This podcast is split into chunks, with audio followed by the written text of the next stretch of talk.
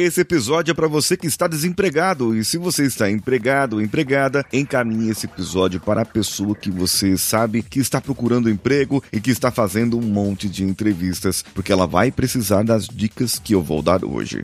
Em momentos de retorno de pandemia, muitas empresas precisam contratar mais pessoas e por isso no episódio de hoje, em conjunto com o meu Instagram via Reels, eu vou trazer para você um novo modo de interação. Coloque suas dúvidas sobre entrevista em linguagem corporal e eu vou elaborar alguns conteúdos próprios para isso, além do que eu vou elaborar hoje aqui com você. Então, vamos juntos. Você está ouvindo o Coachcast Brasil. A sua dose diária de motivação.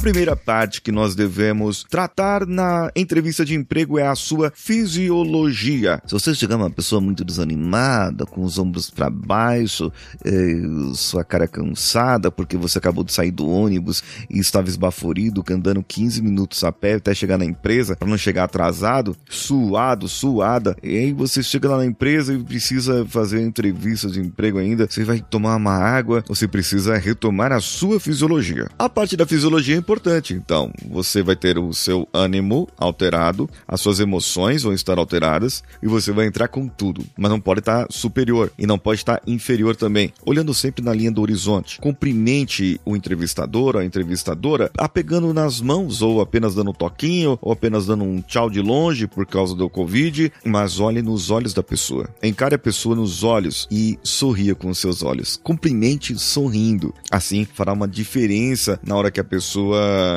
começar a fazer a entrevista com você. Ah, e tem uma coisa aqui, uma dica extra. Chame a pessoa pelo nome. Porque a pessoa vai gostar. Vai gostar que você chame-a pelo nome. O nome é a coisa mais doce que a pessoa ouve, sabe? O meu nome é a coisa mais doce que eu ouço, porque desde criança eu ouço o meu nome. E quando você chega na pessoa e vai fazer entrevista é, e você cumprimentou a pessoa, olhou no, no olho dela, ela se apresentou para você e disse: Meu nome é Ana. Meu nome é Roberto. Então você diz: Muito prazer, Roberto. Muito prazer, Ana. Você está devolvendo para aquela pessoa o seu nome e sempre se lembre do nome da pessoa para você poder falar durante a entrevista. O estado de ânimo, fisiologia, o nome. E a fala, agora principalmente com nós usando máscara, tem que ser clara. Clara de tal maneira que eu vou dizer assertivamente o que eu preciso dizer. Nada de dar voltas, nada de você contar o caso da carochinha da pessoa. Responda o que foi perguntado perguntado. A pessoa perguntou onde você gostaria de estar daqui a cinco anos. Ah, veja bem, porque há dez anos atrás eu me formei na faculdade eu estava indo para a casa da minha mãe eu me tive um acidente com a pessoa, então eu pensei que eu poderia e não sei o que, e isso aí vai acabar ficando chato. Você dá uma volta a toda a resposta e a pessoa tende a não fazer mais perguntas que você é, precisa elaborar uma resposta tão complexa. Ela vai começar a perguntar coisas de sim ou não para você. E aí a entrevista vai ficar chata, maçante e você sabe que você já perdeu a vaga. É, é isso mesmo. Sim, não, não, sim, sim, não. Já perdeu a vaga. Bem, então, onde eu me vejo daqui a cinco anos? Olha, daqui a cinco anos eu me vejo num cargo superior ao que eu estou. Pelo menos um cargo é, acima do que eu estou é, ou do que eu estarei, ganhando mais do que eu ganho, tendo uma casa diferente, mudando de casa ou até mudando de cidade, é, tendo uma família, fazendo uma faculdade, concretizando a minha faculdade, concluindo a minha pós-graduação. Então você vai dizer o que você pensa no futuro, daquelas ambições que vão poder também, principalmente, ajudar ali para você ganhar aquela vaguinha de emprego, né, gente? Agora tem a parte dos movimentos pacificadores.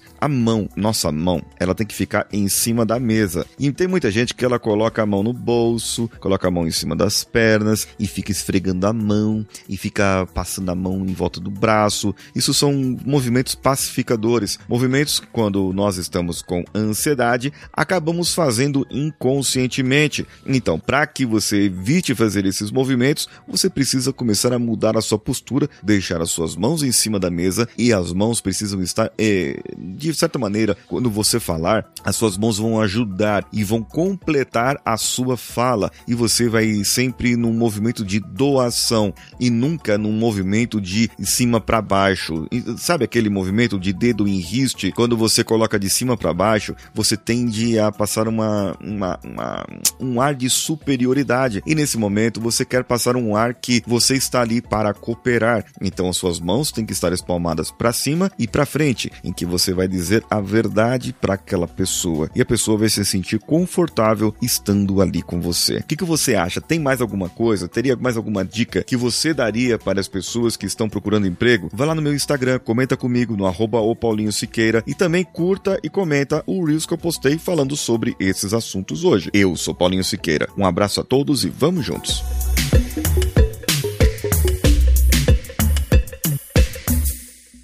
Esse podcast foi editado por Nativa Multimídia, dando alma ao seu podcast.